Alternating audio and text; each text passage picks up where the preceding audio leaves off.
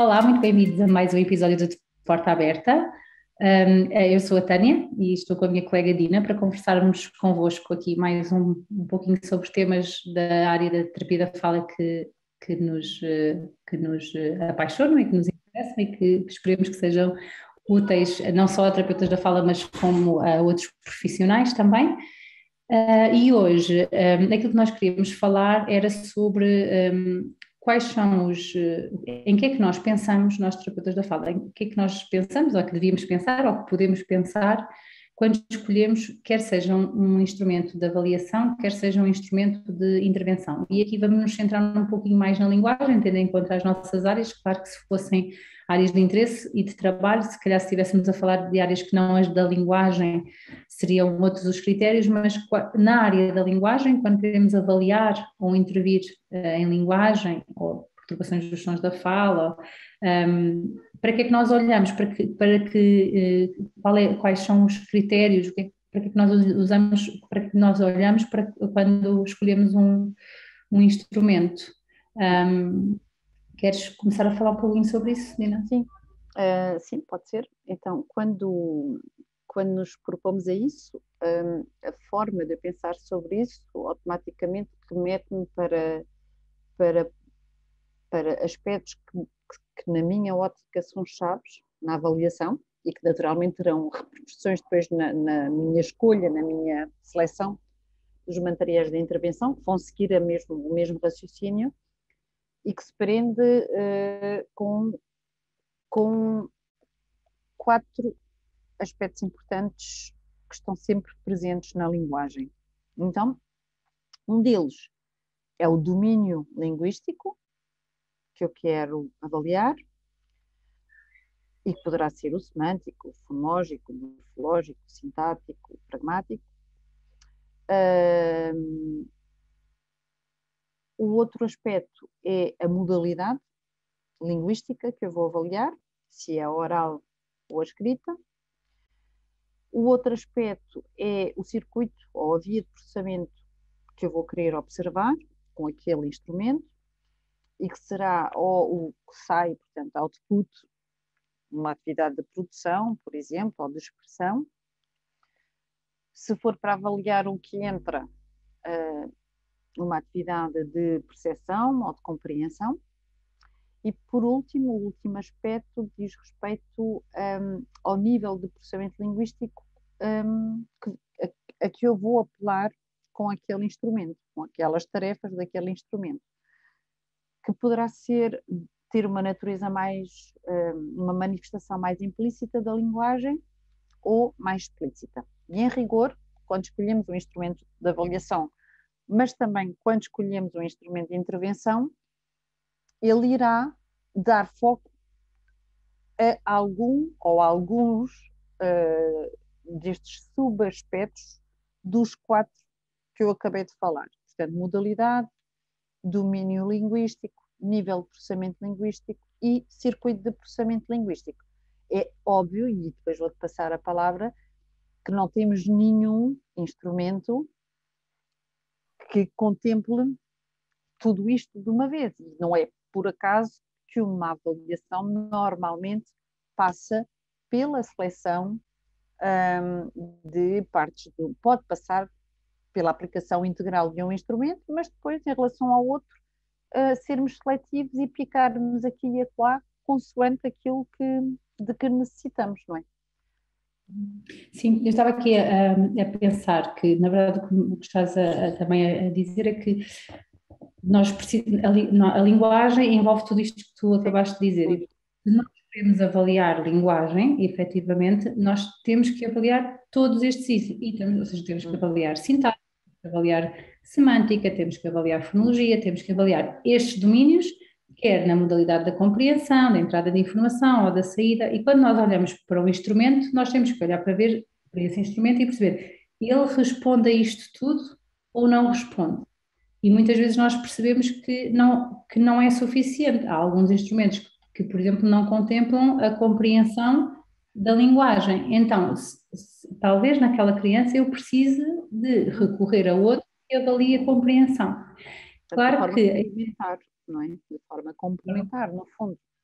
Isso de forma complementar, o que não significa que o instrumento esteja, seja mau ou não seja adequado, simplesmente foi concebido com um objetivo, com um saber, com uma linha de pensamento uhum. e que a nossa necessidade é outra e a nossa necessidade depende de, deste perfil, depende daquilo, não é? depende da criança que estamos a, a observar. Eu acho que também, uh, e tendo em conta a nossa história da terapia da fala, da construção destes materiais, às vezes acho que acontece, diz-me se eu estiver uh, a pensar errado, é que também uh, foram surgindo materiais para colmatar algumas necessidades.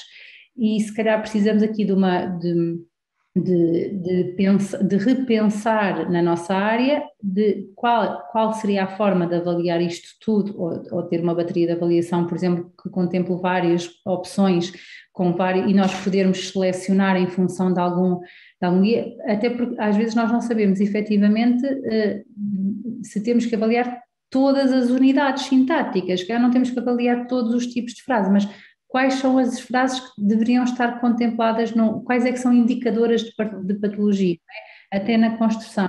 Ou será que para todas as crianças temos que avaliar uh, este aspecto da metalinguagem? Se calhar não, se calhar a idade escolar é uma coisa, se calhar a idade pré-escolar é outra.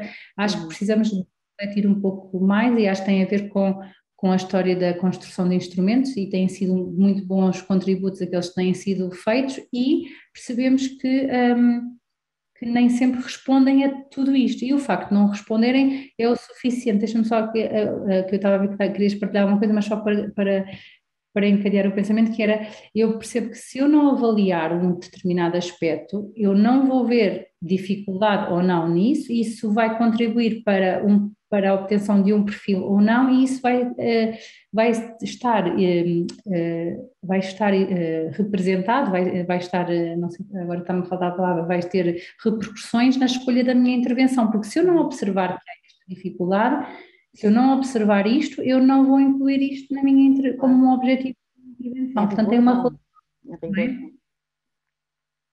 Pois e é, eu acho que não, não deves, se não, se não, se não te debruçaste sobre, sobre aquela competência, em rigor não tens condições para saber se, se ela necessita de algum tipo de intervenção, não é?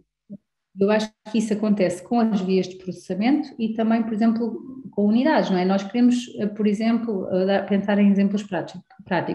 Nós queremos avaliar a consciência silábica, por exemplo, mas se, se avaliamos a consciência silábica só com palavras como pato ou banana, só estamos a avaliar um tipo de estrutura silábica, não avaliamos a capacidade que a criança tem de, de, dividir palavras como prato, por exemplo, e nós sabemos que há crianças que têm dificuldades específicas com estas estruturas silábicas. E estou a falar da fonologia, podia estar a falar da sintase e há crianças que têm especificamente dificuldades com um tipo uhum. de frase e, portanto, é, é, nós temos que olhar para o instrumento e perceber se ele avalia todas as unidades e todas as vias de, de, todas ou aquelas que deveriam ser pertinentes para, um, para a, a perturbação. E isto é a mesma coisa nos instrumentos, não é? Nos instrumentos de intervenção, que era o que tu estavas a dizer também. Se eu tenho uma dificuldade específica que observei, então eu vou escolher um programa ou uma, uma, um modelo ou uma abordagem ou o que quer que seja, um conjunto de estratégias e de atividades para responder a isso. Portanto, se eu tenho uma dificuldade pragmática, não vou usar uma, uma, tarefas sintáticas, isso não faz sentido. Vou utilizar qualquer coisa.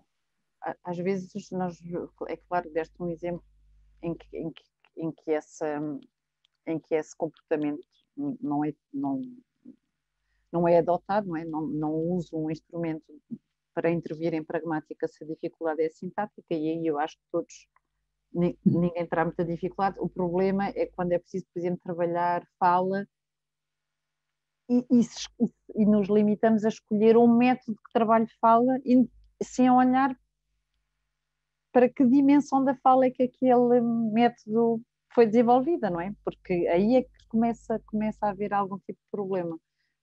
Ou então, se por exemplo, se eu tiver uma, eh, uma dificuldade sintática, eu não vou buscar um programa pragmático, propriamente, mas vou trabalhar com um programa que dê competências sintáticas. Mas eh, antes, eu tenho que determinar se a competência sintática que eu quero trabalhar é para que unidade, qual é, se há alguma unidade que seja específica, porque até podemos chegar à conclusão que não há, ou que há, Ou seja, se é um problema com as relativas, se é um problema com as passivas, é, é, é um problema com o quê e em que dimensão que tu estavas a dizer. É uma, quero na compreensão, na expressão ou na metalinguagem, ou em todas, porque aí eu vou ter que avaliar se aquelas propostas que me estão a ser dadas, se elas chegam ao meu objetivo, se elas contemplam as unidades, se elas contemplam as vias de processamento, portanto, falavas da fala, mas podemos passar para a sintase. Na fala é a mesma coisa, se a natureza for fonética, vou ter uma abordagem, se calhar, uma escolha mais fonética, se for mais fonológica, uma abordagem mais